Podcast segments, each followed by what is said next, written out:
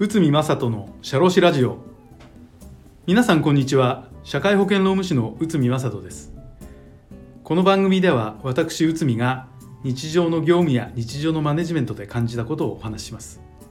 で今回はですね、えー、コラボ企画ということで社会保険労務士の米沢博美先生と一緒に番組を作っていきたいと思います。米沢先生よろしくお願いします。よろしくお願いいたします。皆様初めまして。どうぞよろしくお願いいたします。えっ、ー、とね米沢先生はねあのー、ご開業されて6年とかですかね、えー、はい、あの新進気鋭の女性の社労士さんで、はい、えっ、ー、といろいろとこうブランディングとかあとはそう ISO の30414のリードコンサルタントだったりいろんな方方面にアンテナを張られて新しいことをやられてますけど、はい、えーとまあ、ざっくりなんですけどなんで社労士になったのかっていう話なんですけどね、えーはい、ありがとうございます、えーと、前職が私あの新卒から丸19年ですねあの上場企業の IT 企業におりまして、えーと、インサイドセールスとかあの業務改善チームの統括リーダーをさせていただいていたんですけれども、えーと、勤務場所があの勤務地が遠くてですね 通勤時間が遠かったりとかで当時はテレワークっていうものもなかったので。で子供も小さかったので、はい、ちょっと通勤時間を何とかしたいなと思い始めて、うん、であとはあのずっとこう同じ仕事をしていたので、はい、手に職を持ちたいなと思って、ええ、で社労士だったらなんかいけそうな感じがしたので いけそうな気がする、はい、いけそうな気がしたんですよね。はい、あのチャレンジしてみたという感じです。はい、それで今あのご開業されて6年目ですか。はい、あの社労士やってみてどうですか？あそうですね。あのやっぱりこう幅広いというか、うん、あの人によってやってることも違うので、はい、えっと、自分が、えっと、こうどのような価値を提供できるかっていう、まあ、ちょっと先ほどおっしゃっていただいたようなブランディングをどう測っていくかっていうのを自分でこうあの測れる世界というかまあ、そこの面白さだったりとか大変さだったりとかがある世界だなというふうに思ってますね。今まではそのご自身でいわゆるビジネスとかってされたことなくて、はい、今回この社会社労士っていう資格を使ってビジネスされてどうですか？あそうですね。まあ面白さはありますがな何でもいいわけじゃないですか。もう人事畑のことであれば、はい、まあ、社会保険周りの手続きってなるとあのオーソドックスかもしれないんですけれども、はい、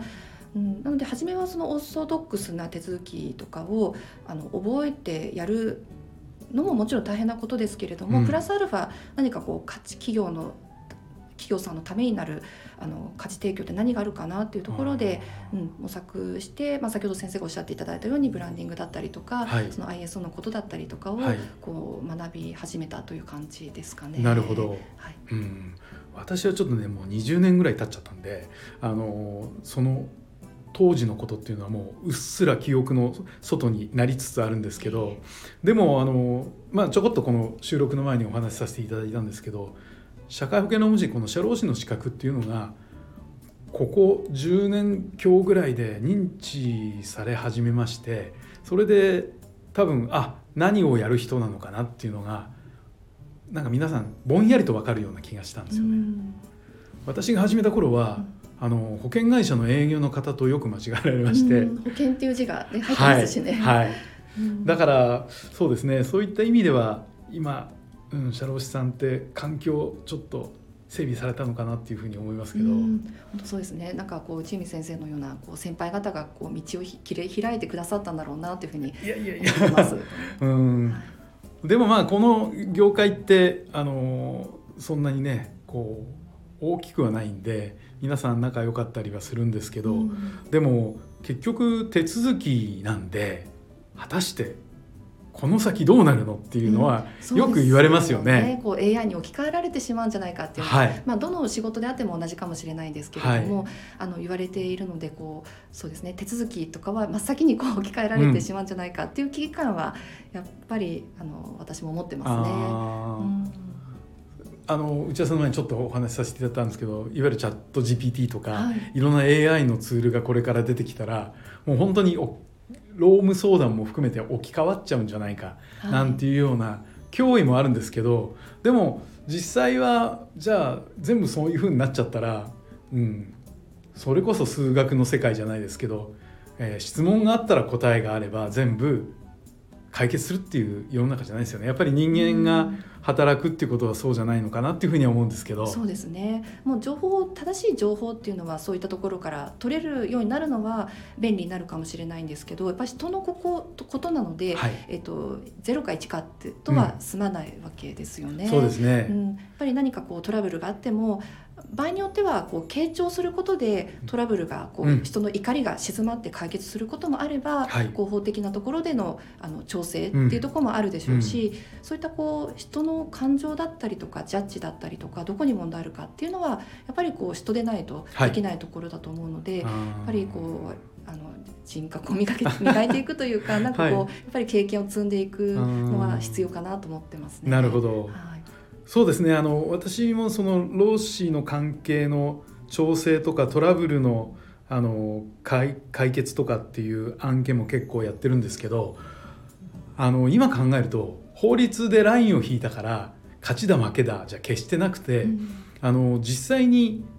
例えばトラブル解雇したいとかっていう話を社長さんから持ちかけられた時本当に首を切りたいのかそうじゃなくて何か違う原因がもしかしたらあるんじゃないかとかいろんなことを探ってよくあの相談される方がこうしたいっていうことと結論は結構異なることが多いんですよね。だからあのそういうためにもですねやっぱり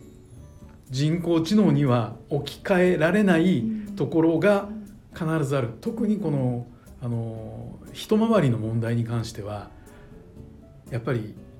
問題が一つ起きれば解決が一つじゃなくていろんな複数のことを考えていかなくちゃいけないのかなというふうに感じてるんですけど。そうですよね。きっとこうあの、まあ、解雇したいって先ほど例として、はい、あの先生おっしゃっていただきましたけれども、はいもしかしたらそのご相談者さんもそそれがテーマだと思っていたとしても、うん、その千海先生と対話をこう繰り返すことで、はい、あのもしかしたら他のところに問題があったっていうのは、はい、その相談者さんも気づいてないところかもしれないですよね。うん、ね。千海先生がこうやり取りを重ねて、まあ、コーチングと言っていいのかわからないですけれども引き出す場面っていうのもきっと多いんだろうなというふうに思います。はい、ありがとうございます、うん、実はあの大手のコーチング会社の人に僕も受けたいって前言ったらそのコーチの人が「もう内海さんいいから 仕事しなさい」って思い切り断られた経験があるんですけど、でもきっとあのそういった経営者さんとかそのトラブルの時にいろいろこうどこに問題があるんだろうっていうのをこう一生懸命聞き出そうとされてるあの積み重ねがきっともうコーチングの方よりもいやいやいやいや。あのいろいろこう力を持っていらっしゃるんだろうなというふうに思いました。でもね先生もほらソフトに当たって多分そういったようなことではご経験、あのご勤務の頃もそういったお仕事されてたということだったんで、あの今後多分いろんなところでぶつかるっていうか当たるんじゃないかなというふうに思いますね。そうですね、えー、そういう時にはねやっぱりこう表面的なところを見るんじゃなくて、うん、こう心底本当のところはどうなんだろうっていうところを、はい、あの探ってであの答え何かこうゴールに導き出せるような、はい、あの人になりたいなと思います。すいませんなんかちょっとあの急いじゃいましたけどあのこんな感じで番組を進めていただきました。えあの米田先生今日はどうもありがとうございました。ありがとうございました。皆さんありがとうございました。ありがとうございます